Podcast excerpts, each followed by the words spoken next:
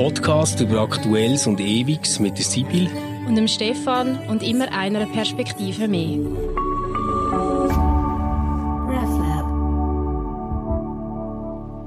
Hallo miteinander, wir möchten euch ganz herzlich begrüßen zu unserer ultimativ weihnachtlichen Ausgabe von unserem Podcast Konvers. Ein Tag vor Weihnachten kommen wir und wir dürfen sagen, wir haben ein Geschenk mitgebracht. Wir haben nämlich hoher Besuch und wir haben uns den auch ganz bewusst aufgespart als frohe Botschaft vor Weihnachten. Stefan, willst du vorstellen, wer mit uns da im RefLab genau. im Podcaststudio also, sitzt? Viele von euch haben es ja schon gewusst und haben noch Fragen geschickt, die wir äh, heute können stellen und darüber diskutieren. Es ist Rita Famos.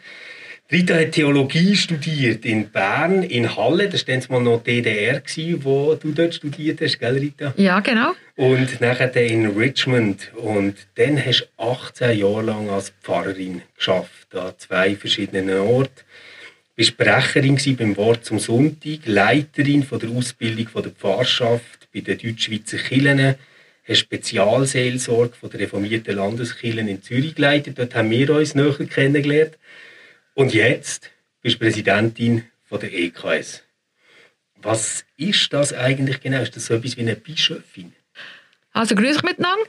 Hoi Sibyl, hoi Stefan. Ich freue mich, dass wir da miteinander ein Gespräch führen über äh, meine äh, neue Herausforderung.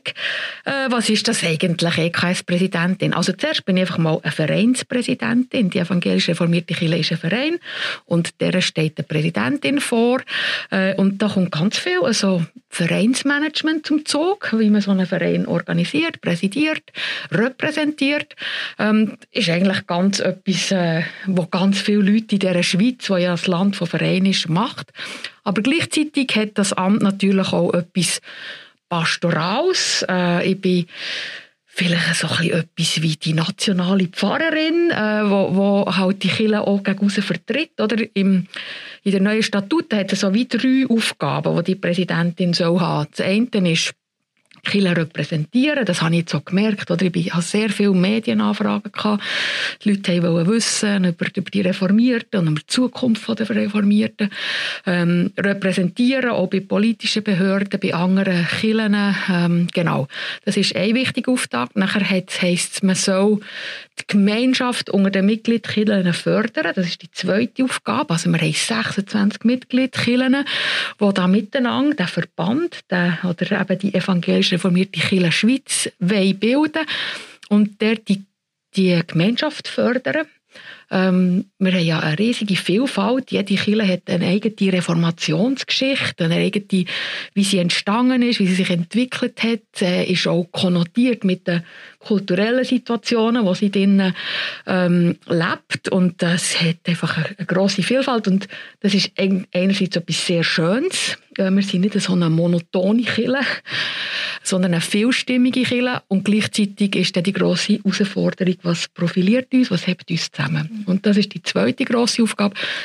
Und die dritte ist so ein bisschen ähm, speziell. Da heisst es, äh, man soll Impuls zum geistlichen Leben geben als Präsidentin, aber natürlich das machen auch der Rat als Ganzes und auch die Synode und ähm, ja, da ist glaube ich jetzt einfach mal so ein bisschen zuerst das Ohr reinhängen und nicht einfach irgendwie irgendetwas äh, Impulse, sondern mal hören, was, was braucht es eigentlich. Das sind diese grossen Aufgaben und ich freue mich darauf. Das klingt nach, nach genug Arbeit, aber wie du sagst, auch sicher nach Aufgaben, wo man sich darauf freuen darf und auch ganz wichtigen Aufgaben, die du da hast.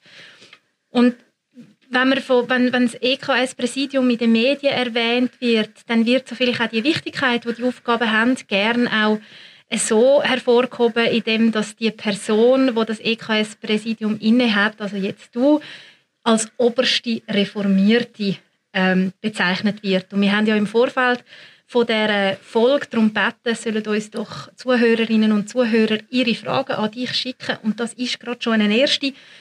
Jemand wollte wissen, respektive es sind sogar mehrere gewesen, was macht es mit dir, wenn du in den Medien oder auch sonst als oberste Reformierte bezeichnet wirst? Was löst das bei dir aus?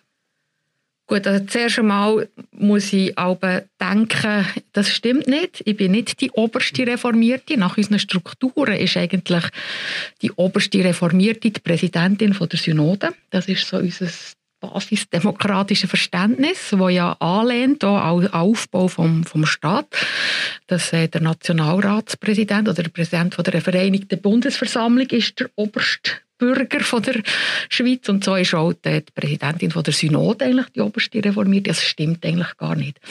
Auf der anderen Seite bin ich natürlich die, wo die Reformierten eben, wie wir vorhin gehört haben, repräsentiert äh, und viel auch gegen tritt und äh, darum äh, wird das häufig so als oberste Reformierte bezeichnet. Ich bin so ein bisschen auch ein, ähm, ein Gesicht von der Reformierten, natürlich nicht das einzige, oder? das wird mir auch sehr wichtig sein, verschiedene Gesichter zeigen, ähm, aber weil halt das äh, ähm, Gesicht viel gezeigt wird, haben viele Leute das Gefühl, das ist die oberste Reformierte, was nicht ganz stimmt. Es ist jetzt eigentlich zum ersten Mal in einer über 100-jährigen Geschichte von diesem Verein, dass eine Frau an der Spitze steht und Präsidentin ist. Jetzt könnte man ja auch so ein bisschen böse sagen, und das ist schon die nächste Zuhörerinnenfrage, Rita. Ähm, jetzt, wo es die Männer verbockt haben, hat man eine Präsidentin gewählt und die darf jetzt aufräumen. Ärgert die das auch? Ähm, ich habe gerade äh, vor kurzem ein Interview gegeben beim Schweizer Radio im Kontext äh, zusammen mit der Monika Rühl, die ja Economy Suisse übernommen hat, auch so ein bisschen ihre kritische genau. Krisensituation und da sind wir das Gleiche gefragt worden. Ähm, und das hat so ein bisschen Ärgern tut es mich nicht. Ich würde auch sagen, es ist ja vielleicht auch etwas Ehrenvolles, dass man sagt, mhm. jetzt sind wir in einer Krise und, und äh, wir trauen es dir zu, da eben Impuls zu geben, dass es weitergeht.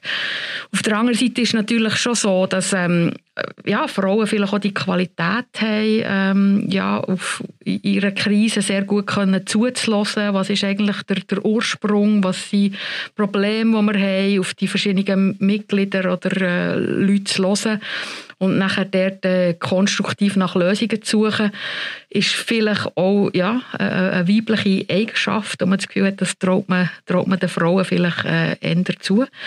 Ich würde es jetzt eigentlich äh, so ein bisschen reframen und sagen, es ist eigentlich super, dass man sagt, äh, jetzt braucht es eine Frau, der trauen wir das zu, dass sie da ähm, kann zusammen mit den anderen wirklich die Institution äh, wichtigen Schritt vorwärts bringen kann.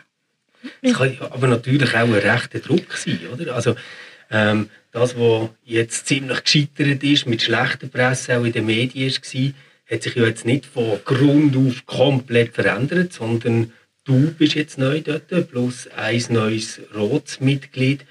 Ähm, bist du zuversichtlich, dass jetzt alles gut kommt? Oder hast du manchmal vielleicht so vor dem Einschlafen das Gefühl, Jesus Gott, wie ist das passiert, dass ich jetzt der Kopf bin dort, wo man anschaut?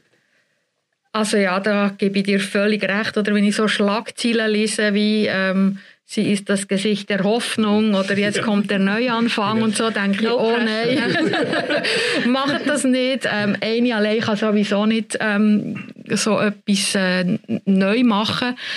Auf der anderen Seite merke ich, ja, echt viel Support bekommen. Also, ihr könnt euch nicht vorstellen, wie viel Post dass ich bekommen habe auf allen Kanälen, ähm, wie viele wirklich Leute, die geschrieben haben, äh, sie, sie, unterstützen mich, auch aus dem Kreis von ähm, wirklich politisch sehr aktiven Leuten, wo ich das Gefühl habe, es ist sehr viel Gutwill um und sehr viel ähm, ja, auch ein Wille, ähm, wir können das besser und, und, äh, und wir, wir machen jetzt eine Art ein wie ein Reset. Das kann man nie ganz machen, ist mir klar.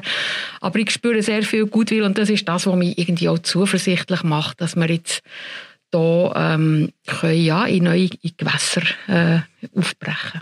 Wir haben es angesprochen, die EKS ist ein Stück weit in einer Krise und ich will gar nicht auf die Umstände näher eingehen, wie es zu dieser Krise gekommen ist. Das ist jetzt auch Geschichte. Es ist natürlich schon wichtig, dass die entsprechend aufgearbeitet wird, aber das ist jetzt ja im Tun, respektive Gefäß dafür sind geschaffen worden. Und gleich ist es eine Frage, die ich mehrfach bekommen habe oder die wir mehrfach bekommen haben.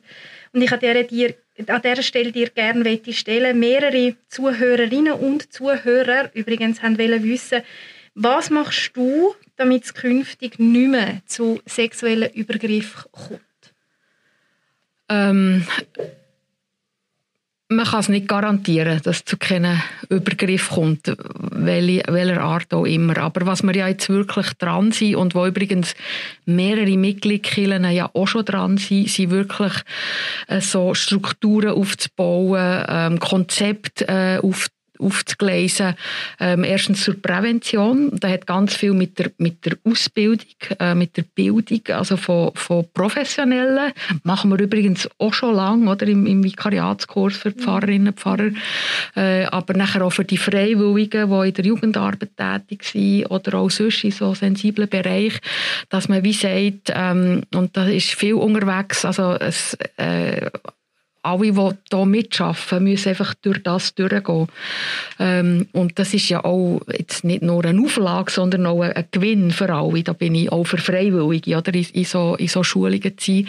Ähm, das werden wir sicher auf der Stufe EKS machen, aber dort sind wir ja nicht so viel, sondern wirklich schauen, dass das in allen Mitgliedskirchen ähm, ähm, zum Standard wird. Und ähm, das ist ja auch schön, oder, dass man so eine kleine Gemeinschaft sein, wo die Kirchen, die das schon erarbeitet haben, vielleicht auch schon erste Erfahrungen haben, das nachher den anderen auch zur Verfügung stellen ähm, Und das ist etwas, wo ich mich werde sehr einsetzen dafür. Und das andere ist, also neben der Prävention wirklich auch, dass man ähm, äh, Vorgehensweise hat und Anlaufstellen, wenn man etwas beobachtet. Oder das ist wie, wie das andere. Also wenn etwas passiert oder wenn man Anzeichen hat, dass da etwas äh, komisch läuft, dass man wirklich weiss, wo habe ich neutrale äh, Anlaufstellen, wo ich das kann melden kann, ähm, ohne, ohne irgendwie in schwierige Situationen hineinzukommen. Und das ist wieder der andere Teil. Mhm. Und ich werde mich schon dafür einsetzen, ähm, unabhängig jetzt von diesen Untersuchungen, von dem aktuellen Fall, ähm, dass wir das einfach wirklich äh, durchziehen in allen Mitgliedskirchen. Also ich höre von dir, Sensibilisierung ist ein wichtiges Thema. Entsprechende Gefäße schaffen, entsprechende Anlaufstellen schaffen. Wie, wie, wie hast du das Gefühl, welche Rolle spielt Diversität auch in dem, bei dem Thema? Bis anhin ist es ja oft so gewesen, dass wenn Menschen insbesondere Frauen statistisch gesehen, Opfer von so Übergriffen geworden sind, sie als Anlaufstelle einfach meistens Leitungsgremien hatten, die relativ ja, uniform sind in dem Sinn, dass es vor allem ältere Männer sind, wo sie dann haben müssen eigentlich ihres schwierige Anliegen platzieren. Ja. Und ich habe dich wahrgenommen als jemand, der auch im Wahlkampf, wenn man dem so kann sagen, im Vorfeld immer wieder betont hat, wie wichtig Diversität ist für unsere Kinder, weil sie auch nur so unsere Kinder repräsentiert. Und wie siehst du das in Bezug auf Diversität, wenn es um, um das Thema geht? Also man muss zwei Sachen sagen. Oder das eine ist, ähm, dass die Anlaufstellen eben nicht innerhalb von unserer Kirche sind. Also das sind nicht Leute, die in der Kirche arbeiten. Das sind Leute, die, die man nicht kennt oder die äh, von extern ähm, so eine Anlaufstelle sind und dort ist ganz klar, das muss äh, divers besetzt sein. Und früher ist das noch wie so gesehen, eben, da hat man irgendwie quasi zum Dekan müssen oder, oder zum Kirchenpräsident und das ist klar, oder, dass sie früher äh, sehr lange einfach Männer gesehen und das äh, hat das nicht gefördert, dass sich jemand getraut zu alten. Also dass die, die externen Anlaufstellen, die sind ganz ganz klar äh, divers besetzt. Das ist, das ist klar. Und ähm, nachher denke ich schon auch, dass äh, also ist es ganz wichtig, dass halt unsere, unsere Gremien ähm, divers besetzt sind, dass unsere, unsere Berufskörper, also Ministerien, also Gemeinschaft den Pfarrerinnen und Pfarrer, Sozialdiakonen, Diakonen, dass das ähm, divers ist und zwar einfach aus verschiedenen Gründen. Es gibt sehr viele Studien, dass man sagt, dass diverse Teams einfach viel, äh, viel besser äh, können agieren, viel wirksamer sein, viel effizienter sein. Ähm, und das ist sicher etwas, ja, was ich auch probieren zu fördern, wo aber an vielen Orten auch schon eigentlich gut unterwegs ist. Aber ähm, da braucht es sicher noch die eine oder andere Bemerkung dazu. Ja. Wenn du sagst, gut unterwegs ist, denkst du, wahrscheinlich schätze ich jetzt so an Fahrberuf zum Beispiel, oder, wo genau. eine hohe Durchmischung hat. Oder? Der Fahrberuf hat eine hohe Durchmischung und so ähm, Gremien auf lokaler Ebene, Kirchenpflege, Kirchgemeinderäte, ähm, die sind ja auch schon recht gut durchmischt. Ähm, da ist vielleicht ein anderes Problem dann nachher die Altersstruktur, oder? Dass, äh, ja, ist, ist wichtig, dass, dass wir dort auch ähm, die Altersstruktur durchmischen. Jetzt nicht nur, äh, eben nicht nur der Gender-Aspekt, sondern das Alter, aber auch die Lebenswelten, wo die Leute herkommen. Oder? Mhm. Dass wir unsere Kinder auch breiter können aufstellen können, dass wir mehr Leute erreichen aus verschiedenen ähm, Kontexten, aus verschiedenen Generationen. Und ähm, das ist auch etwas, wo, ja, was sehr wichtig wird. Ja, du sprichst jetzt da etwas an, wo ich eigentlich zuerst in der Vorbereitung gedacht ah, über das müssen wir jetzt nicht auch noch mit dir reden. Weil in jedem Interview, das ich mit dir habe gelesen in der letzten Zeit, ist das immer wieder vorgekommen, so die Frage, hat Kirche eine Zukunft und wie und die große Krise von der Landeskirche etc. Aber du sprichst jetzt natürlich mit der Altersstruktur, mit den Lebenswelten, wo man ähm, vielfach nicht genügend erreicht das ja auch selber an. Und es ist tatsächlich auch etwas gewesen, was bei unseren Zuhörern und Zuhörerinnen äh, wichtige Frage war. Also erstens mal so generell, hat die Kirche eine Zukunft? Und wenn und wie? Und, und die andere Frage nachher noch eine ist jetzt quasi so ein Staatskirchenmodell, wie wir im Moment haben. Also mit den Landeskirchen. Ist das vielleicht einfach ein Auslaufmodell, wo jetzt ähm, meine Generation vielleicht nicht mehr damit rechnen kann, dass wir in dem Sinne noch pensioniert werden. ich glaube, so schnell geht es nicht. Ja, also die Frage, ob Kiel eine Zukunft hat, ähm, soll ich sagen, darf ich das sagen? Mir nervt die ein bisschen. Weil wir sind eigentlich nicht da, um der Kirche eine Zukunft zu geben, sondern wir sind da, um ähm, das Evangelium in Wort und Tat äh, zu leben und zu verkünden. Und das ist unser Auftrag. Und, und für das ist es natürlich gut, wenn wir, wenn wir die Gemeinschaft haben, wenn wir die Strukturen haben, wenn wir die Organisation haben, die uns da drin unterstützt. Ähm, aber unsere Leidenschaft muss dort drin sein, oder? dass wir sagen, ähm, wir haben... Äh, wir haben einen Mehrwert zu verkünden, wir haben einen Mehrwert zu leben und, und äh, da engagieren wir uns äh, gesamtgesellschaftlich, da engagieren wir uns für die verschiedensten Menschen, ähm, da bilden wir Communities an verschiedensten Orten, wo das äh, miteinander leben. Das ist, das ist unser Auftrag, so einen Raum schaffen. Ähm, und der Auftrag bleibt, oder? Und äh, unabhängig von, von der Zahl. Und ich glaube, wenn wir das mit Leidenschaft machen, ähm, ja, dann haben wir eine Zukunft. Ähm, aber äh, genau, das ist mir wichtig. Und wir sind ja schon lange keine Staatskille mehr, oder? Also wir sind einfach, wir haben in verschiedenen Kantonen verschiedene ähm, Modelle von, von, der, von der Zusammenarbeit äh, mit dem Kanton ähm, von äh, ganz losgelöst im Kanton Genf und was das mit dieser Kille macht, das, das sehen wir, oder? Es ist eine Kille, die wirklich ähm, halt auch äh, die, die ganzen Mitfinanzierungen sehr fehlen und die sehr äh, jetzt sich am, nach der Decke strecken sind. Wobei ich auch muss sagen, äh, ich habe mich so ein bisschen auseinandergesetzt mit der Kirche in Genf. Also noch nicht vertieft, aber ich sehe, dass gerade vielleicht auch die Not, dort hat es also wirklich tolle Projekte, die hier entstehen. Ähm, Not zum, Ja, vielleicht so ein bisschen so, oder? Also eben im Sinn, ähm, Eben, wir haben vom Modell die totale äh, Entflechtung von Kirche und Staat bis so die Ängste, die hat vielleicht noch, noch Bern oder ähm, äh, wo aber jetzt auch einen Schritt weitermacht. Ähm, und ich finde aber so Kooperationsmodell, das hat ja jetzt so Jacqueline Fair vom Kanton Zürich, wo so Leitsätze zur Zusammenarbeit von Kirche und Religion äh, nein, Staat und Religionsgemeinschaften ähm, herausgegeben hat, ähm, ganz klar gesagt, oder, dass, dass doch äh, auch die Säkularstaat eigentlich merkt, dass die Kooperation mit den Religionsgemeinschaften schon etwas sehr Wertvolles ist.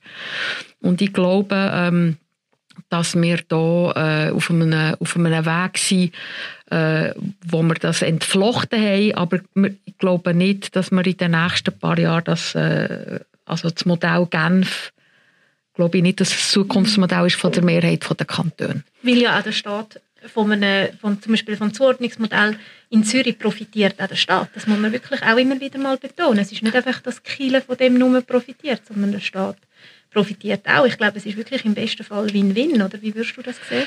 Also ja, das zeigen ja die, die, ähm, die letzten Abstimmungen, oder, was immer wieder äh, gegeben hat jetzt, äh, in verschiedenen Kantonen zum, zum Trennung von Kirche und Staat oder von ähm, äh, Abschaffung von juristischen Steuern und wo nachher in diesem Zusammenhang immer wieder Studien auch erhoben worden sind und wo man gesehen hat, also der, der, der es ist immer schwierig, oder von Nutzen zu reden, aber, aber der, der Impact, den Kirche hat auf die Gesellschaft, ist viel grösser als das Geld, das man, wo mhm. der Staat dort, äh, über juristische Steuern oder über Staatsbeiträge zur Verfügung stellt. Und es ist ja schon noch interessant, ähm, dass die letzte Abstimmung äh, jetzt im Kanton Zürich zur ähm, Abschaffung von juristischen Kirchensteuern, dass der 70 Prozent, also viel mehr Leute als zu unserer Kirche gehören, äh, dafür gestimmt haben, dass man das das so beitragen, äh, beibehalten, weil man einfach gesagt hat, ähm, der Nutzen oder, oder äh, das, was Kirche für, für das allgemeine Wohl eigentlich beiträgt von dieser Gesellschaft,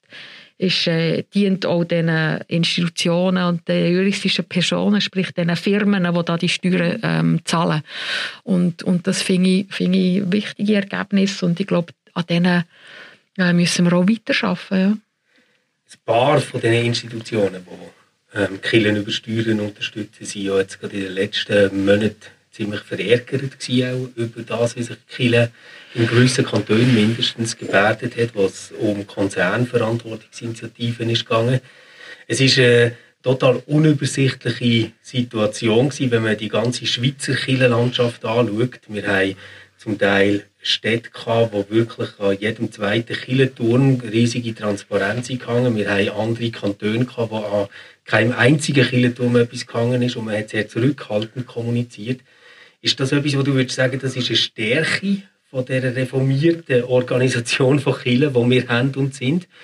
Oder würdest du dir manchmal auch wünschen, dass wir so äh, wie, wie man kann sagen, okay, jetzt ähm, reihen wir uns einmal ein und vertreten mal einen Standpunkt auf eine ähnliche Art und Weise alle zusammen, ähm, vielleicht eben repräsentiert durch einen EKS ähm, es ist ja so ein bisschen beides. Oder? Auf der einen Seite habe ich schon das Gefühl, ich, ich, ich will schon auch dabei, dazu beitragen, dass man mehr das Gespräch sucht im Vorfeld von so wichtigen Abstimmungen oder wichtigen äh, Fragestellungen, gesamtgesellschaftliche, wo man ja, die kommen ja nicht vom Himmel, oder?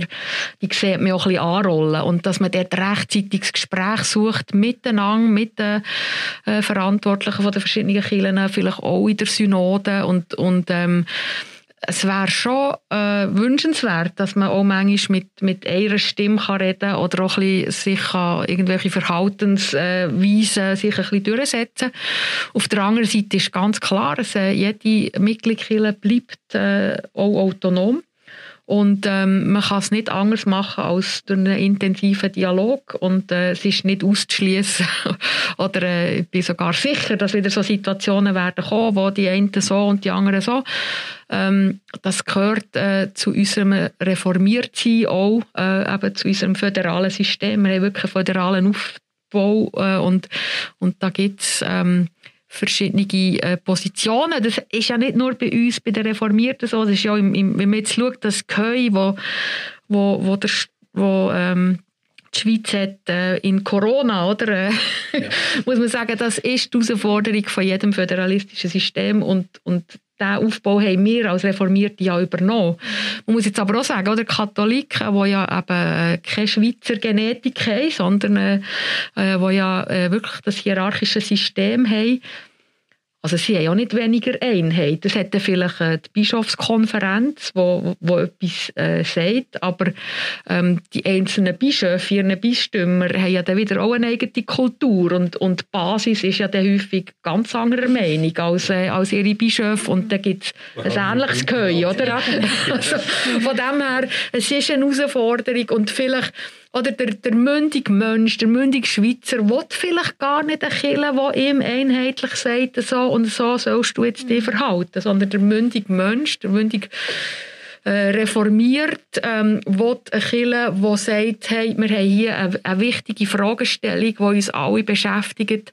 Lass uns äh, mal miteinander offen und wirklich offen, meine ich auch ergebnisoffen diskutieren, setzen wir es mal in, die, in Dialog mit unseren christlichen Wurzeln, mit unseren christlichen biblischen Schriften, mit unserer Tradition, mit unseren Werten ähm, und schauen mal, äh, ja, führen wir mal einen offenen Diskurs. Ich glaube, das ist das, was unsere Mitglieder wollen. Ich habe auch viele Mitglieder gehört, jetzt unabhängig ähm, von äh, äh, also Leuten aus Firmen oder so, die gesagt haben, hey, ich brauche nicht eine Kille, die mir sagt, was ich jetzt abzustimmen habe, aber ich will eine Kille, wo ich drin kann diskutieren kann, was ist jetzt eigentlich das Beste. Ähm, und nachher gehe ich selber zu meinem Stimmzettel und, und schreibe dort Ja oder mhm. Nein drauf. Und ich glaube, es ist auch eine kleine Illusion, oder, jetzt eine Kirche zu haben, die mit ihrer Stimme äh, redet und, und den Leuten sagt, das und das, das heißt, ist jetzt richtig. entspricht nicht der reformierten Genetik. Wenn wir gerade bei den Mitgliedern sind, möchte ich noch eine Zuhörerfrage, es war ein Mann, was ich gestellt habe. Frau Famos, warum soll ich Mitglied von der reformierten Kirche sein oder bleiben? ja, das ist eine gute Frage. Äh, ich, ich finde es ja eigentlich auch oder wir haben ja Monopolstellung verloren. Früher hat man sich das gar nicht gefragt. Man war einfach dabei, gewesen, reformiert und katholisch, weil Großmutter und Mutter und, und der Vater das schon waren. Und heute fragt man sich das, wie man sich ganz viel anderes auch fragt, was man sich früher nicht hätte müssen fragen. Ähm, und und ähm, ja, genau, wieso soll man jetzt reformiert werden? Man kann ja auch neu reformiert werden oder reformiert bleiben. Ähm, es gibt verschiedene Gründe. Zuerst mal finde ich, ähm, wenn man äh, jeder sagt ja, ich kann auch alleine glauben. Das stimmt. Jeder kann alleine seine Spiritualität äh, suchen und finden. Aber ich glaube, man braucht Auseinandersetzung äh, mit Leuten, die auf dem gleichen Weg sind, die mit einem diskutieren, die mit einem die 2000-jährigen Schriften immer wieder probieren zu übersetzen. Das ist sicher im, im, im äh, im reformierten Kontext hat man ganz viele spannende Leute, wo man mit ihnen das kann, kann diskutieren kann. Zweitens ist ähm, vom Engagement. Man hat einfach viel eine größere Wirkung, wenn man sich miteinander für etwas engagiert, als wenn man sich einzeln engagiert. Und man hat eine größere Wirkung, wenn man sich über längere Zeit äh, engagiert. Ähm, und, und, und darum ist sicher das ein zweiter Grund, äh, wieso dass man sich einer reformierten Kirche soll, soll anschliessen soll. Äh, und, und das Dritte ist ja, das ist ja völlig äh, un unsexy im Moment, so über lange Zeit bei einer Organisation zu bleiben. Aber ich habe ähm, wie das Gefühl, ähm, Religion oder äh, äh, Glaube ist ja etwas, das ist kein Fast-Instant-Produkt. Das ist etwas, wo man eigentlich ein Leben lang äh, muss formen, muss diskutieren, muss leben, muss durch Krisen durchgehen. Ähm, und in, in der Gemeinschaft äh, von einer Kirche, die eine 500-jährige Tradition hat und äh, ganz viele Leute, die, die da miteinander unterwegs sind, hat man, glaube ich, die Chance, äh, so ein bisschen dran zu bleiben. Äh, und das ist ja das Schöne, oder? Bei der reformierten Kirche, ähm, es ist äh, eine grosse Kirche mit einem breiten Dach, ähm, wo man auch in jeder, in jeder Lebensphase entscheidet, ähm, wie nach, äh, wie viel Engagement man sich jetzt kann, äh, kann und will geben. Mhm. Und es ist nicht wie in einer kleinen überschaubaren Gruppe, wo dann jeder am nächsten Sonntag fragt, die hat die aber nicht gesehen. Mhm. Ähm, das ist, ist bei uns wirklich, äh, eben, da tut man immer schauen, es gibt Lebensphasen, wo man, wo man sich enger kann engagieren kann, äh, wo man sagt, jetzt habe ich wieder ein bisschen Zeit oder jetzt habe ich meine Kinder, ich will mit denen eins feiern, mit den Kleinen. Mhm. Äh, oder nachher ist man wieder voll im Gestrüt und sagt, äh, das ist gut, was die Kinder macht, aber er hat jetzt nicht so viel Zeit. Und dann, also je nach Lebensphase. Und vor allem hat man dann auch in, in, in der Krise, also muss man nicht noch zuerst jemanden suchen, der mich unterstützt, sondern man weiss, ich habe da eine offene Tür. Ähm, die, die ist offen, auch wenn ich sie jetzt, äh, wenn ich sie jetzt gerade brauche. Also das sind so verschiedene Gründe, wieso man reformiert sein oder werden. Das sind sehr wertvolle Gründe, ja. Jetzt äh, weiss man so aus der Forschung heraus, die man hat gemacht hat, dass etwas vom Allerwichtigsten, ob sich jemand zu einer Religionsgemeinschaft weiterhin zugehörig fühlt oder nicht, sind weniger die theologischen Inhalte, sondern die praktizierten Rituale und Brüche.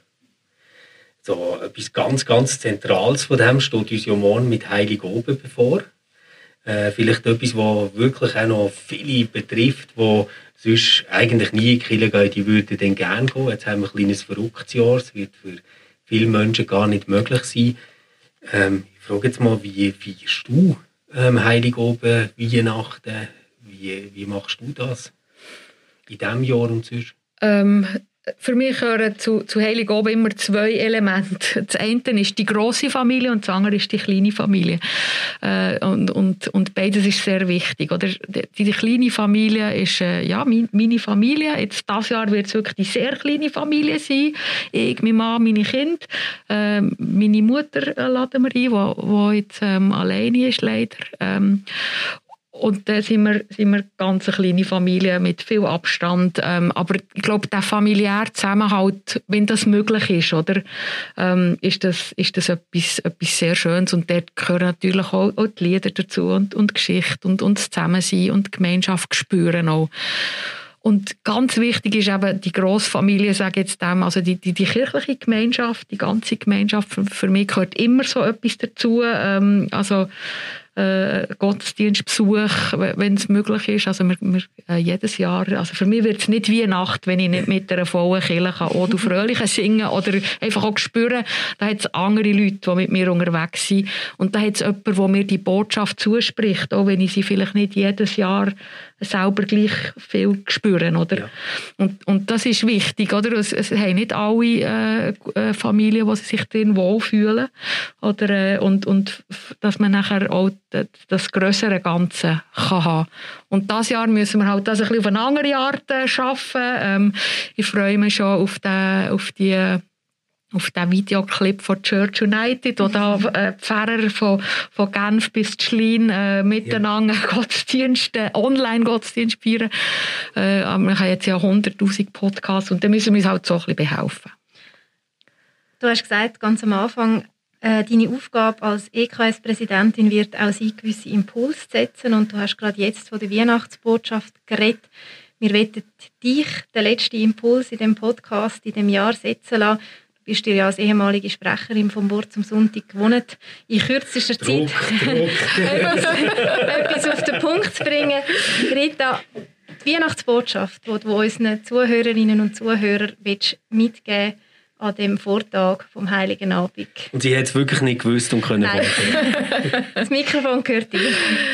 Okay, Weihnacht ähm, heisst für mich, äh, also Gott wird Mensch. Das heisst, ähm, Gott ist eine Kraft, wo wir im Menschlichen, im Irdischen ähm, begegnen, wo uns dort äh, äh, eine, andere, eine andere Transzendenz auch auftut. Also im, im Irdischen, im Jetzt, ähm, wenn wir die Augen auftun und, und das Herz auftun, dort sehen wir immer auch etwas Göttliches. Ähm, das ist, dem sagt man die Inkarnation, oder das ist, äh, Gott wird Mensch. Und das andere ist, ähm, äh, Gott ist nicht, ähm, kommt nicht mit einer grossen Majestät auf, auf die Welt, sondern in einem, in einem kleinen, verwundbaren, verletzlichen, ähm, Kind, das auch Fürsorge braucht. Also äh, suchen wir Gott nicht im, nicht im Grossen, nicht im, im Lauten, nicht im Mächtigen, sondern suchen wir Gott im, im Kleinen, im Verletzlichen, im Unauffälligen. Und ich denke, das ist jetzt auch gerade in dieser Corona-Zeit äh, wichtig. Äh, Gott begegnet uns nicht im pompösen, grossen, leuchtenden, sondern im Kleinen. Das ist wahrscheinlich etwas, wo ganz viel jetzt noch eine anders hören, als man es vor einem Jahr hätte gehört. Liegt da vielleicht zum Abschluss, wenn wir vor einem Jahr wären zusammengesessen da, hat wahrscheinlich niemand von uns drei gedacht, dass du in zwölf Monaten EKS-Präsidentin bist. Wir hätten nicht gewusst, was alles für Wechsel kommen. Wir hatten keine Ahnung von Corona zu dem Zeitpunkt jetzt. Das heißt, wir sind uns durchaus bewusst, dass ganz vieles von dem, was passiert, nicht planbar ist ähm, und, und auch ein bisschen manchmal über uns abbricht.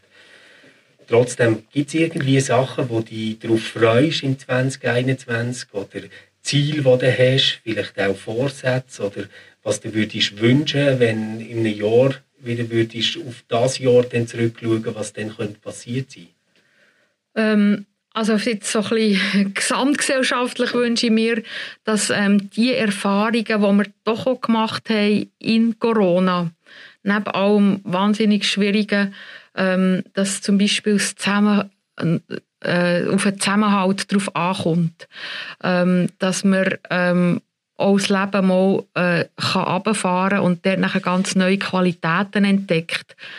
Ähm, dass man ähm, die die globalen Probleme wirklich nur können lösen können, wenn, wenn wir sie global angehen. Also das ist etwas, wo ich mir sehr hoffe, dass das bleibt hängen. Auch wenn die, die Impfung kommt, und das hoffe ich auch sehr, dass wir möglichst gleich wirklich aus dieser äh, Corona-Situation rausgehen.